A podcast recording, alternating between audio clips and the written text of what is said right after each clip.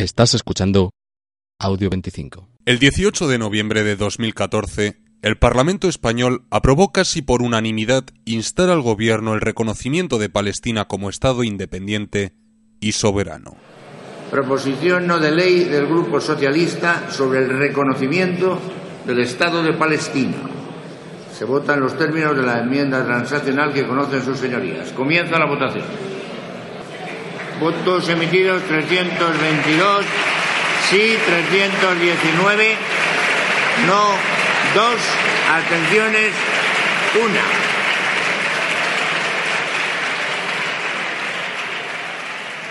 Un pueblo que lleva más de un siglo sufriendo la ocupación de su territorio por parte del gobierno israelí y pide el reconocimiento internacional para proclamar aquello que le pertenece y que durante tantos años le ha sido arrebatado.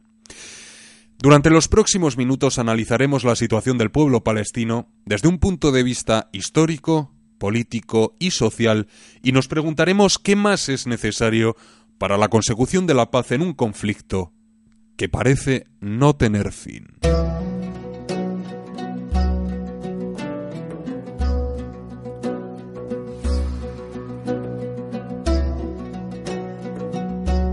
Moshe Dayan, político y militar israelí en 1965. Somos una generación que se asienta en la tierra, pero sin el casco de hierro y el cañón de fuego no podremos plantar un árbol o construir una casa. La cita de Moshe Dayan fue pronunciada en abril de 1965, dos años antes de que fuera proclamado como ministro de Defensa en Israel.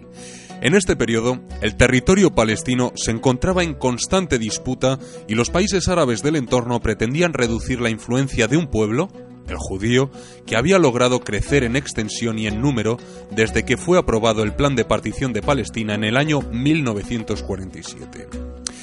Aunque este fuera el año en el que Israel comenzó a extender sus dominios por el territorio, no es ni mucho menos el periodo en el que se inició el conflicto. Jorge Ramos, investigador de Palestina e Israel en el Departamento de Historia Contemporánea de la Universidad de Valencia. Es más exacto ¿no? Eh, situar el, origen de, la denominada cuestión de Palestina o conflicto palestino-israelí a finales del siglo XIX. ¿no? Es este momento cuando eh, se inicia el, conflicto entre el movimiento sionista y la población palestina autóctona. Eh, Palestina en ese momento era un territorio que pertenecía al Imperio Otomano y que, eh, bueno, era una sociedad multiétnica y multireligiosa, donde también había una pequeña minoría judía, aproximadamente en torno al 5%, pero que no tenía ningún tipo de conflicto eh, intercomunitario, sino que fue la llegada de, del movimiento sionista en las últimas décadas del, del siglo XIX, cuando, con el objetivo de crear un Estado mayoritaria o exclusivamente judío en el mayor territorio posible de Palestina, pues se inicia eh, este conflicto. ¿no? Walid Saleh, profesor de estudios árabes e islámicos en la Universidad Autónoma de Madrid. En aquel momento ya había una gran cantidad de judíos venidos, colonos venidos de otros países, eh, sobre todo de Europa, eh, invitados, llamados por el na nacionalismo judío, el sionismo, para formar, eh, digamos, un territorio específico para los judíos y todo esto lógicamente estaba a costa de los de la población autóctona palestina eh, tomando territorios tomando el materia prima especialmente el agua que es un, un bien escaso en la región. Y entonces pues hubo una especie de enfrentamientos entre dos tipos de nacionalismos el nacionalismo árabe que a su vez estaba intentando formar su estado el estado palestino y el nacionalismo sionista que era de carácter colonialista de ocupación. En 1920, después de la Primera Guerra Mundial, la Sociedad de Naciones cedió el mandato sobre la región de Palestina al Reino Unido. A partir de ese momento, la llegada de ciudadanos judíos a territorio palestino fue incrementándose de forma progresiva. En este contexto, el mandato británico de Palestina acaba en 1948 el movimiento sionista continúa con sus oleadas migratorias, con su colonización y obtiene el apoyo del Reino Unido que fue fundamental para que eh, en 1948 se crease el Estado de Israel después de que el, el problema pasase a la ONU.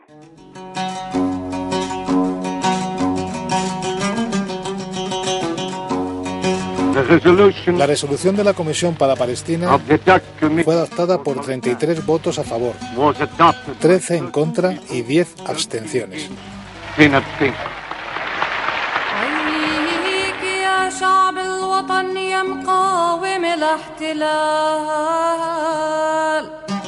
Walid Saleh, profesor de estudios árabes e islámicos en la Universidad Autónoma de Madrid. A finales del año 1947, cuando eh, Naciones Unidas ya eh, toma ahí la decisión de partir el territorio entre los dos, eh, digamos, en dos estados, el Estado eh, palestino y un Estado judío.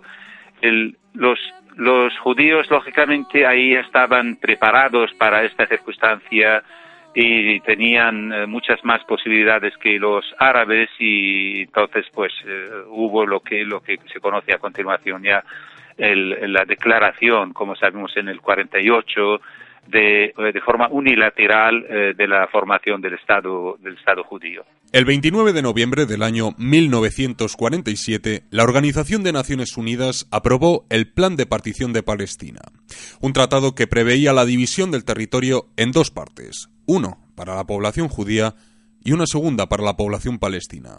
A Israel se le concedió el 55% del territorio, mientras que a la población árabe palestina le correspondió el 45% restante. Al año siguiente, en 1948, ya finalizado el mandato británico, se proclamó el Estado de Israel y comenzó la guerra árabe-israelí. Jorge Ramos, investigador de Palestina e Israel en el Departamento de Historia Contemporánea de la Universidad de Valencia.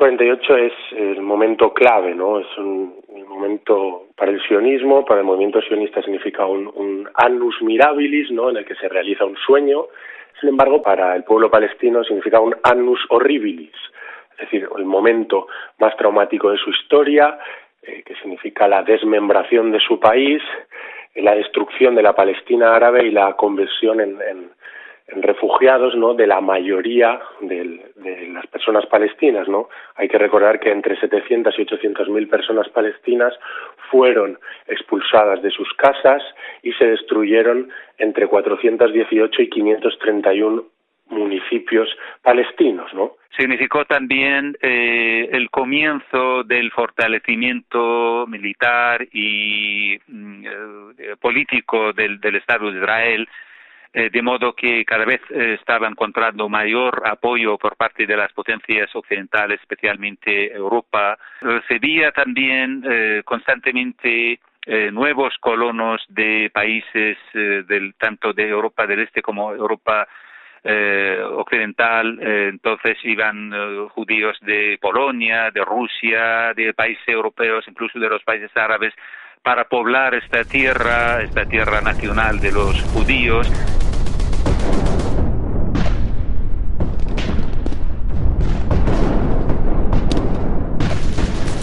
Cuando terminó el conflicto, Israel pasó a tener un 22% de territorio adicional al que se le había otorgado inicialmente en el plan de partición de 1947. Egipto ocupó Gaza, mientras que Jordania se anexionó el territorio de Cisjordania y Jerusalén Este.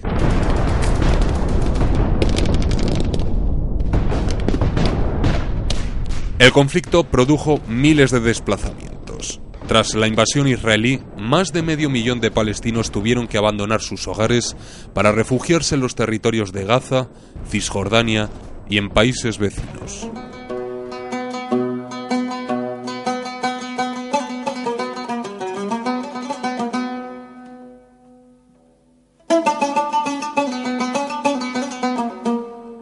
Después de la guerra, en 1949, tanto Israel como los países árabes firmaron un armisticio que dio como resultado la creación de la Línea Verde.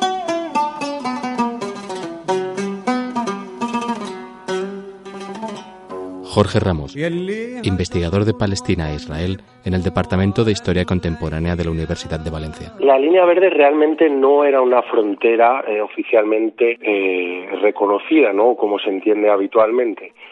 era una línea de demarcación entre eh, el territorio que quedaba en manos de Jordania y el Estado de Israel. En estos armisticios es importante recordar eh, que es un carácter que tiene un carácter provisional y que no tiene un carácter de reconocimiento pleno según el, derecho internacional. Eh, pero, sin embargo, Israel sí que los quiso tomar así, es decir, Israel quería, ¿no? Tenía esa finalidad de controlar el mayor territorio posible con la mayor homogeneidad posible. Entonces, eh, eludió firmar un acuerdo de paz, ¿no? Y prefirió eh, quedarse con los armisticios, porque los armisticios se permitían eh, digamos, tener una, una línea de demarcación más abierta para que en un futuro poder eh, conquistar un mayor territorio. ¿no? En el año 1964, con la creación de la OLP, la Organización para la Liberación de Palestina, empezó a sentarse un sentimiento social reivindicativo para alcanzar una nación palestina libre y soberana. Walid Saleh, profesor de estudios árabes e islámicos en la Universidad Autónoma de Madrid. La conciencia nacional ha tomado, Palestina ha tomado cuerpo en el año 1964 con la creación de, eh, de la OLP.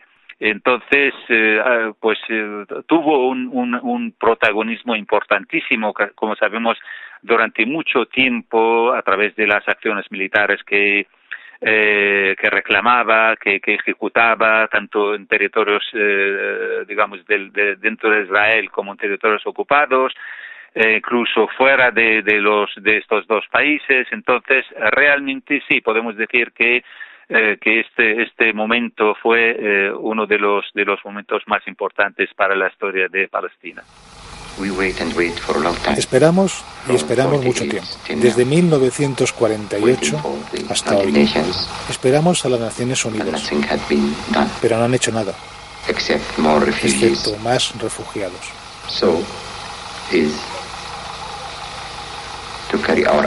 Así que la única manera es tomar nuestras armas y luchar.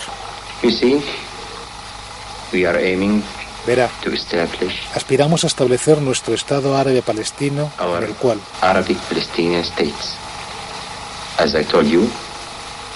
musulmanes, judíos y cristianos puedan vivir en paz,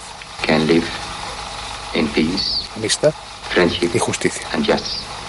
Yasir Arafat se convirtió en el año 1969 en el presidente de la Organización para la Liberación de Palestina, dos años después de haberse librado la Guerra de los Seis Días. Jorge Ramos, investigador de Palestina e Israel en el Departamento de Historia Contemporánea de la Universidad de Valencia. La Guerra de los Seis Días fue fundamental, fue un punto de inflexión enorme porque eh, demostró el potencial militar del Estado de Israel y que en tan solo unos días conquistó un territorio enorme, ¿no? Y este a mí también me interesa mucho, creo que es clave para entender que fue el momento en el que eh, se inició la denominada simbiosis entre Estados Unidos e Israel. Waled Saleh, profesor de estudios árabes e islámicos en la Universidad Autónoma de Madrid. Israel sale eh, absolutamente victorioso eh, con la pérdida total de los territorios o prácticamente se ponen las manos encima de Cisjordania, de Gaza, ocupa también territorios a eh, a, Siria, los altos del Golán. Eh, asimismo, ocupó eh, Jerusalén Este y eh, lo mismo los, los territorios del Sinai.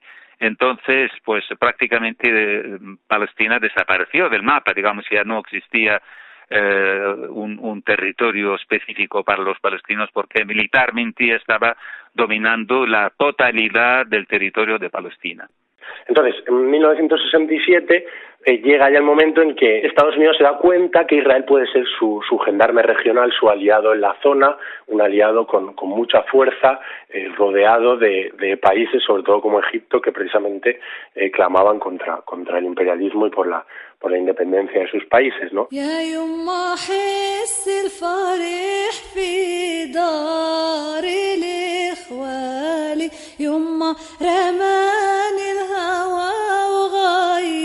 A finales de la década de los 70 y comienzo de los 80 hubo un periodo de tregua de conflictos y varios procesos de paz. El primero de ellos tuvo lugar en 1978 cuando se firmaron los acuerdos de Camp David. Durante los años siguientes, continuaron desarrollándose negociaciones entre Israel y Palestina.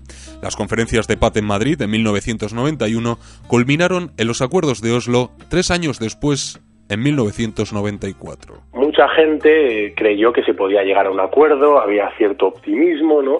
Pero eh, realmente hay que tener en cuenta que los dos actores que negociaban eran eh, sumamente desequilibrados y distintos, es decir, el Estado de Israel con eh, uno de los ejércitos ¿no? más, más poderosos y sofisticados del mundo, quien tenía como aliado al país más poderoso del mundo, Estados Unidos, y eh, la OLP y Yasser Arafat, que además coyunturalmente se encontraba en un contexto de debilidad interna, que sin ni siquiera eh, un Estado auténticamente efectivo, un ejército ni, ni aliados poderosos. ¿no? Entonces, claro, tenía todas las de ganar el Estado de Israel, que quiso de alguna manera mm, formalizar la ocupación. Yo creo que sinceramente mm, lo que pretendieron los israelíes era un poco mm, dar una imagen de legitimidad, dar una imagen de que ellos intentaban solucionar, solucion, eh, solucionar el problema eh, palestino-israelí, pero realmente fue una auténtica propaganda porque no había intención de llegar a unos acuerdos.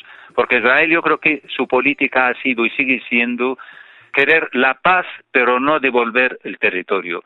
Siempre ha sido esta la política que han tenido. Entonces, eh, están haciendo lo mismo que hicieron en Oslo, lo que hicieron en otros momentos también de tantas negociaciones con los palestinos, de la cual no ha salido absolutamente nada porque realmente no existe una intención real, verdadera, de llegar a acuerdos. La creación de la autoridad palestina y de las zonas ABC era una manera en la que parecía que el Estado de Israel cedía eh, y negociaba, sin embargo, lo que conseguía de verdad era eh, aumentar la colonización, aumentar eh, su control del territorio, reducir la presión internacional, es decir, en los acuerdos de Oslo no se habló, se dijo que, bueno, que era una, que provisionalmente, ¿no? que se hablaría en los siguientes cinco años, pero nunca se llegó a hablar realmente de una manera efectiva de qué pasaba con los refugiados, qué ocurría con las fronteras, qué sucedía ¿no? con Jerusalén y cuál era cuál iba a ser la, la solución a que se iba a llegar respecto a los asentamientos. ¿no? Desde el inicio del conflicto, a comienzos del siglo XX, aunque aún más a partir de 1947, tras la firma de aquel tratado de partición aprobado por Naciones Unidas y también de la guerra israelí de 1948, la la población palestina ha estado continuamente sometida por Israel a merced de los intereses políticos de su gobierno. Tras el conflicto del año 48, empezaron a aparecer refugiados palestinos.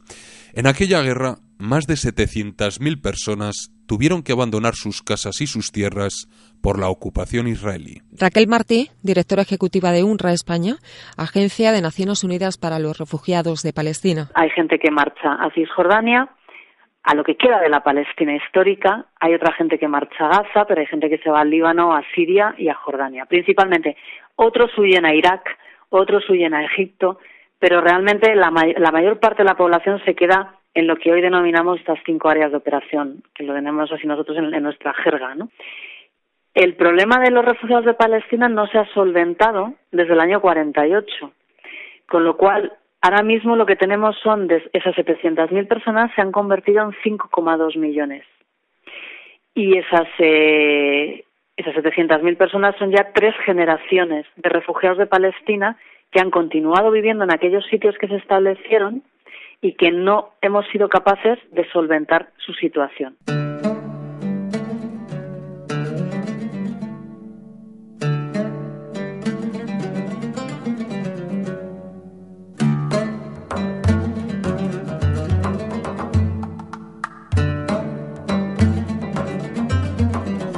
Actualmente, UNRWA, la Agencia de Naciones Unidas para los Refugiados de Palestina, tiene registrados en Gaza 1.241.794 refugiados sobre una población de un millón y medio de personas. Hablamos en primer lugar de ocupación sobre la franja de Gaza porque si bien es cierto que el ejército israelí no se encuentra físicamente dentro de la franja de Gaza como está por ejemplo en Cisjordania, no quiere decir que la franja de Gaza no esté ocupada por Israel porque hoy en día no hace falta una ocupación física de un territorio para tenerlo controlado. Y esto es lo que hace Israel con la franja de Gaza. Controla este territorio, lo controla por tierra, mar y aire.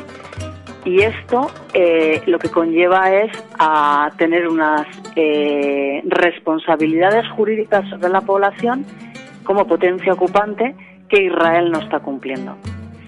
Y además esto lleva a que cada una serie de años se repitan una serie de ofensivas militares eh, como la que hemos vivido recientemente en el verano, pero que no quiere decir que cuando no hay una ofensiva militar de gran envergadura como la de este verano, no haya una situación de violencia en el día a día, porque la violencia es diaria dentro de la franja de Gaza. Yolanda Vega, portavoz de Amnistía Internacional para Israel y los territorios palestinos ocupados. Podemos hablar, bueno, pues del reciente conflicto en Gaza, eh, con todas las violaciones de derechos humanos que se, que se han visto allí, eh, y en Cisjordania, pues constantemente se está viendo un uso excesivo de la fuerza por parte de las fuerzas de seguridad israelíes, eh, desalojos, demoliciones de viviendas palestinas, todas las violaciones de derechos humanos que conlleva el muro de Cisjordania, que en gran parte, en, un porcentaje muy alto, pasa por dentro, por, eh, por el territorio palestino. Es decir, hay una cantidad de violaciones de derechos humanos enormes derivadas de la ocupación.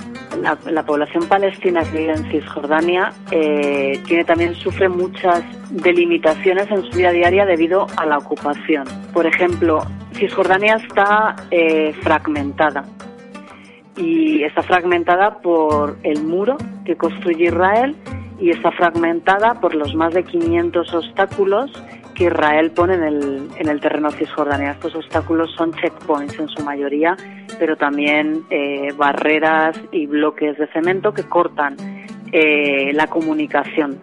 Entonces, esto lo que hace es eh, dificulta muchísimo el día a día de las personas y dificulta muchísimo, pues por ejemplo, para una persona para ir a trabajar para poder llegar a su trabajo todos los días, porque tiene que pasar por un checkpoint.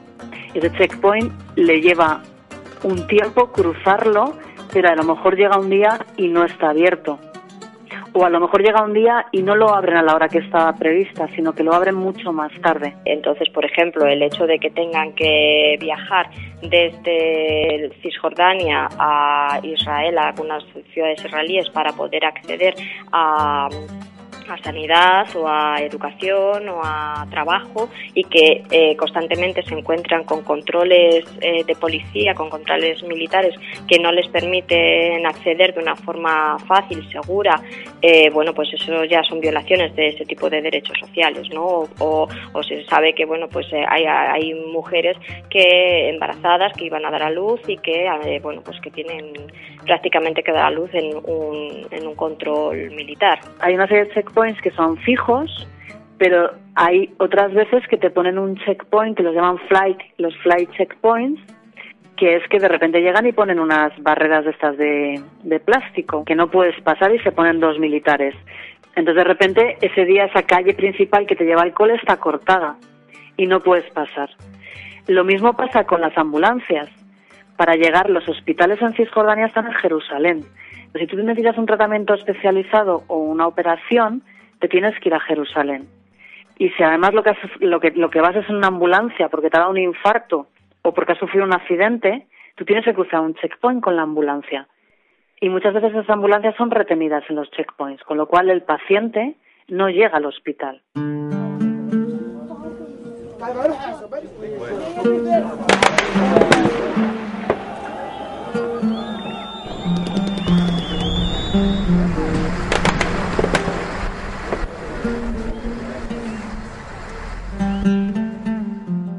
Cisjordania es un territorio que actualmente no posee reconocimiento jurídico a la espera de que se resuelva su estatus definitivo junto con la región de la Franja de Gaza. Esta situación plantea numerosos problemas para la población palestina, ya que Israel considera que Cisjordania, sin soberanía, sin pertenencia a ningún Estado, es una zona bajo ocupación donde deben aplicarse órdenes militares y no civiles. Andrea Prado. Una de las órdenes militares presentes en territorio cisjordano es la de 1651. En ella se indica que se establecen los 12 años como edad mínima para tener responsabilidad criminal. Según los datos facilitados por la Agencia de Naciones Unidas para los Refugiados de Palestina, durante el mes de octubre de 2014, el ejército israelí realizó 422 operaciones de búsqueda y captura en territorio cisjordano. Se llevaron a cabo 562 detenciones, de las cuales 128 detenidos eran niños. De enero a noviembre de 2014 la media mensual de operaciones de búsqueda y captura ascendió a 459. Durante este periodo se produjeron de media 616 detenciones mensuales a personas adultas y 194 a menores. El número total de palestinos en cárceles israelíes entre enero y noviembre de ese año fue de 5.173 personas. Existe una segunda modalidad de detenciones realizadas por el ejército israelí, que son las denominadas detenciones administrativas. Yolanda Vega, portavoz de Amnistía Internacional para Israel y los territorios palestinos ocupados. Se detiene a personas eh, sin prácticamente ningún cargo, eh, no, se les, eh, no se les dice por qué se les está acusando en el momento de la detención, se les recluye en, alguna, en algún centro de detención israelí y durante meses o incluso años pues pueden estar sin que se presenten cargos eh, ni llevarlos a juicio. Entonces eso es totalmente ilegal desde el punto de vista del derecho internacional eh, y, hay personas que se han tirado años de esa forma porque además eh, se les puede renovar constantemente la detención administrativa eh, y además es que no se les dice por qué se les está, por qué están detenidos, por lo tanto se considera que es un secreto eh, y entonces no tienen tampoco la posibilidad de defenderse, se les niega la posibilidad de, defenderse. Raquel Martí, directora ejecutiva de UNRWA España, Agencia de Naciones Unidas para los Refugiados de Palestina. La detención administrativa lo que significa es que te detienen sin cargos. Ellos sospechan de que un niño ha tirado piedras, entonces le detienen sin cargos y esto permite que pueda ser arrestado de forma indefinida, que la familia no tenga información de cuál es el delito que el niño ha cometido, si es que ha cometido un delito, eh, conlleva que no tiene eh, derecho a un abogado y conlleva a que seguramente este niño esté incomunicado hasta el momento del juicio. Los delitos, principalmente tirar piedras contra eh, un soldado israelí, contra un coche de un israelí que pasa por allí, tirar piedras a un jeep militar y poco más es lo que tienen acceso los, los niños.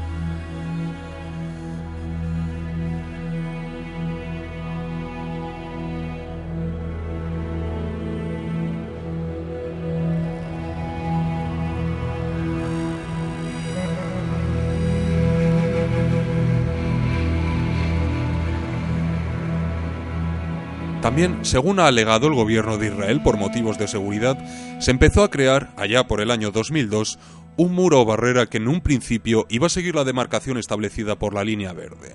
En un principio porque, tras el transcurso del tiempo, se ha podido observar cómo esta barrera no ha respetado la línea de armisticio establecida tras la guerra árabe-israelí del año 1948 y ha penetrado en el interior del territorio cisjordano. José Abu profesor de Relaciones Internacionales en la Universidad de La Laguna y autor de diversos trabajos sobre el conflicto palestino-israelí. El muro, precisamente, lo que hace es confinar a la población palestina en guetos, donde la población israelí no eh, tiene por qué entrar, ni los palestinos cuando salen, pues eh, tienen por qué, eh, decir, lo hacen bajo el control de su supervisión israelí.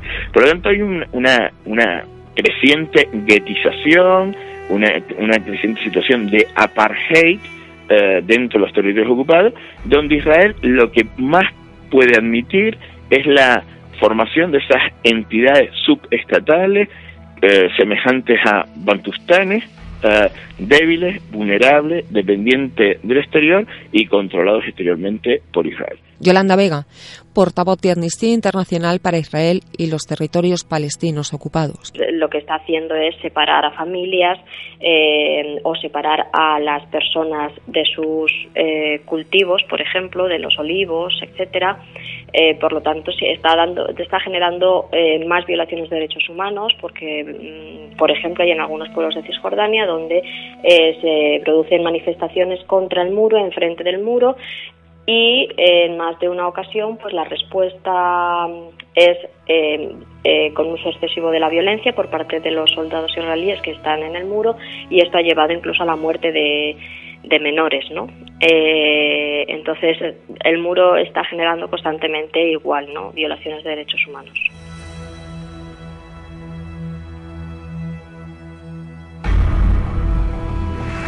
We stand together to defend democracy.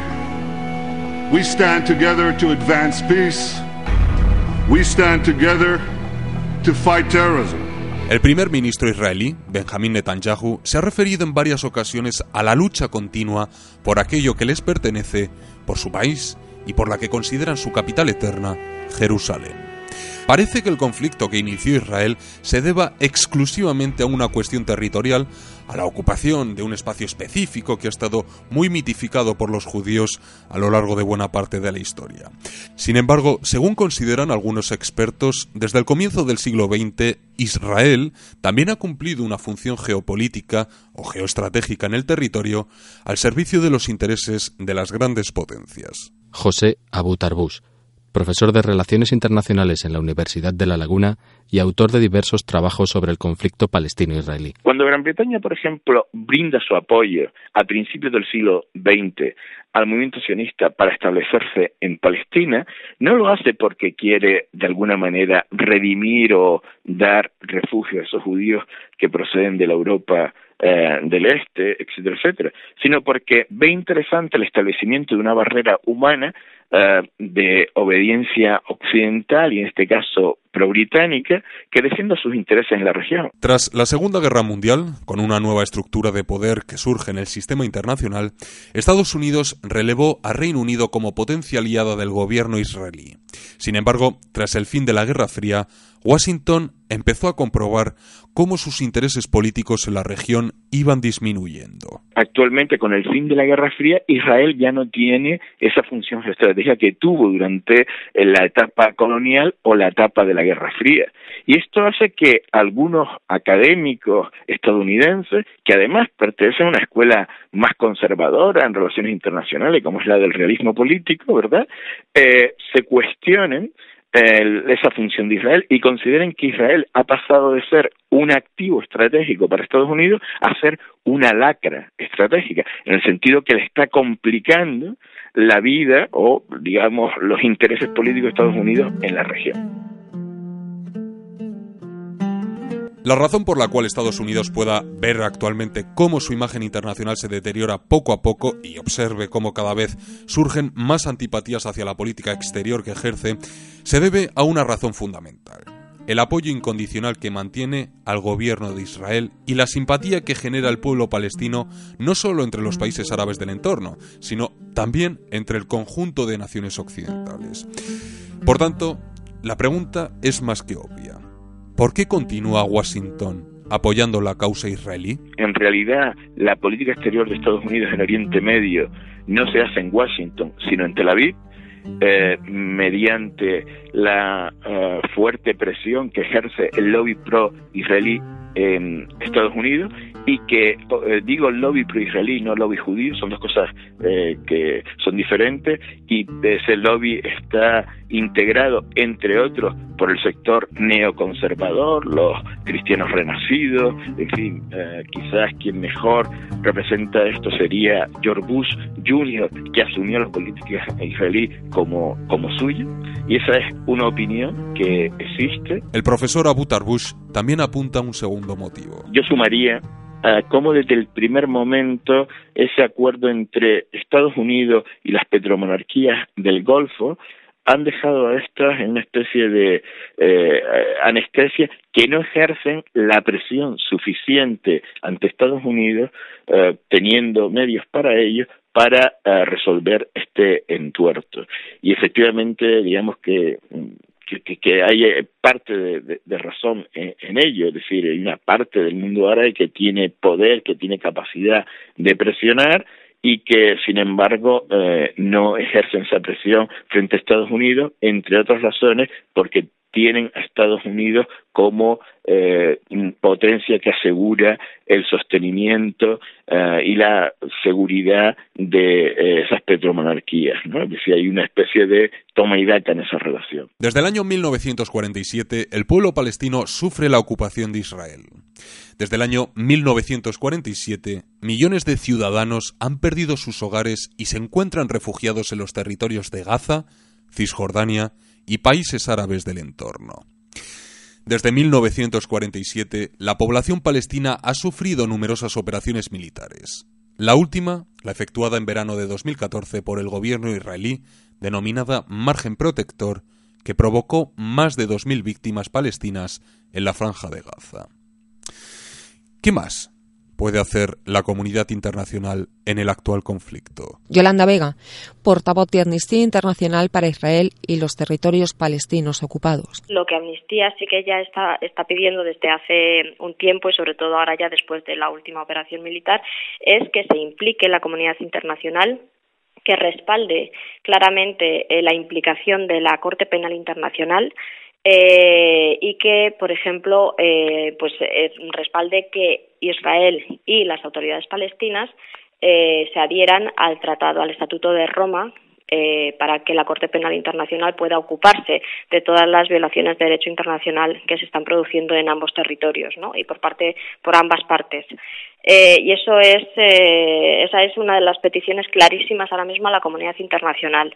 Y luego otra petición también a la comunidad internacional es que no transfiera, que pare la transferencia de cualquier tipo de armas o material relacionado con de defensa. Walid Saleh profesor de estudios árabes e islámicos en la Universidad Autónoma de Madrid. Yo creo que pueden hacer mucho, sinceramente, pueden hacer muchísimo. ¿Cómo es posible Israel con toda su política tan eh, cruel, por, no decir otra cosa, con los palestinos, sea el socio preferido de la comunidad europea? ¿Cómo es posible que jamás a Israel le han pedido que cumpliera eh, decenas de resoluciones de la ONU que están absolutamente sin cumplir, desde lo que tiene que ver el de dejar los territorios ocupados, el tema de los refugiados, el tema de la, los diferentes ataques a, a, Gaza y a Cisjordania. Es decir, son decenas de resoluciones que no ha cumplido y nadie es capaz de decirle nada.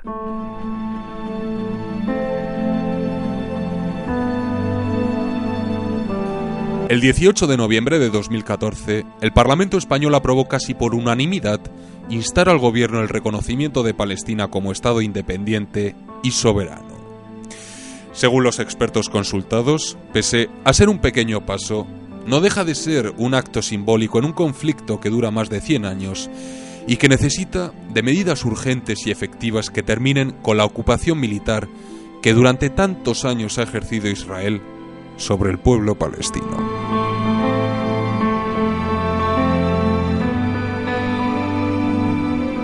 Audio 25.